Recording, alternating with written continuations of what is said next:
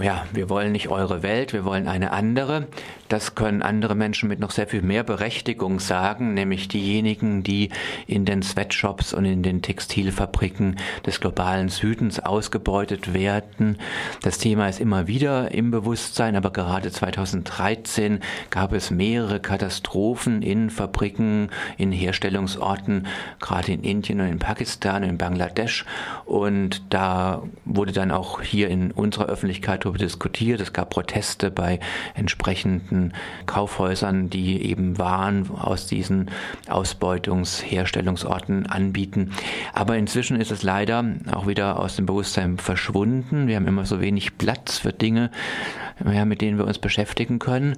Und deswegen anlässlich des Jahrestages des Einsturzes des Rana Plaza Gebäudes in Bangladesch. Gibt es eine Veranstaltung, die unter anderem von der antifaschistischen Linken Freiburg im Rahmen des Blockupied Veranstaltungsreihe organisiert wird. Und zwar ist dieser Jahrestag noch ein bisschen hin, am 24. April ist es erst.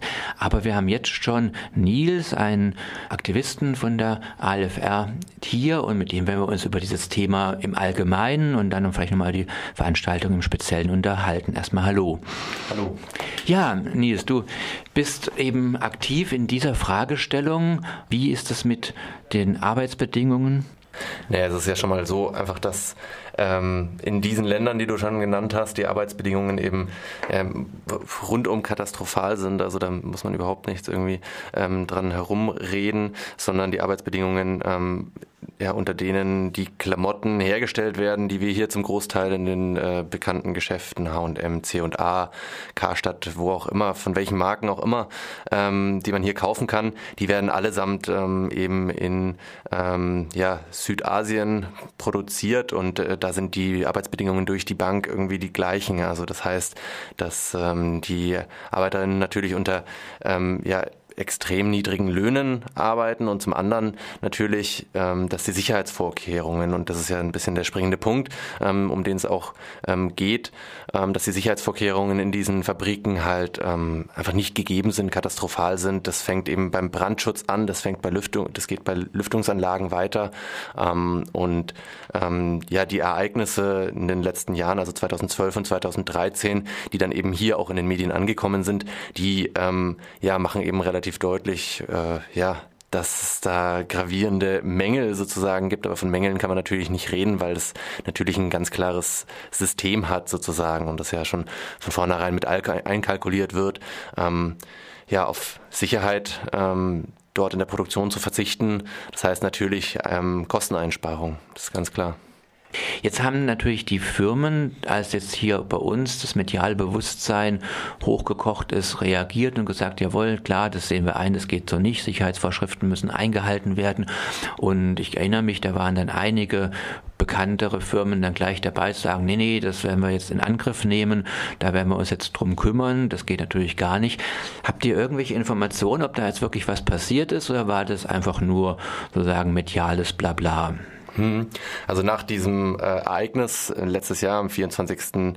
Ähm, April. Da haben dann äh, ja durch Druck auch hier in der Öffentlichkeit ähm, ganz viele Firmen, die eben dort in dieser ähm, in diesem Sweatshop, in diesem Rana Plaza Komplex produziert haben, ähm, die haben reagiert und haben ähm, großspurige Ankündigungen gemacht, dass sie ähm, ja die Sicherheitsmaßnahmen verbessern werden, aber eben auch, dass es Entschädigungszahlungen für die ähm, Familien der Betroffenen ähm, geben wird.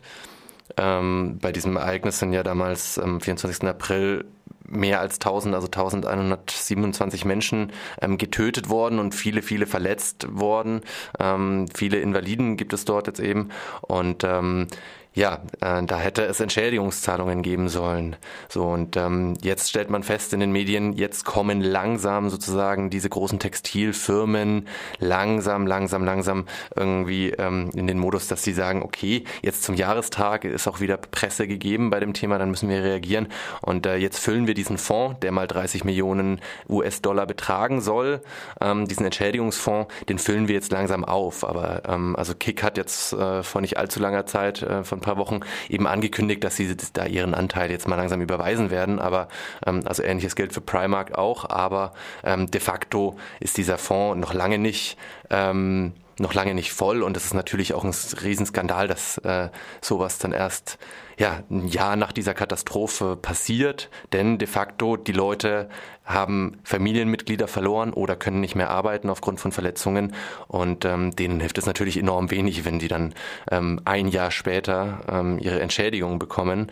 Ähm, ja, den Leuten, die Leute vor Ort befinden sich in einer katastrophalen Situation und ähm, ja, die Firmen hier ähm, reagieren oft nur, wenn es den entsprechenden Druck auch hier in der Öffentlichkeit gibt.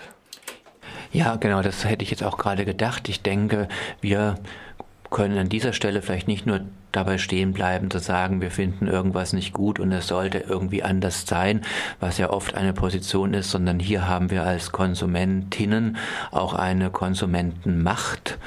Äh, und wenn wir die einsetzen, dann könnte es sein, dass die die entsprechenden Hersteller, die entsprechenden Unternehmen reagieren.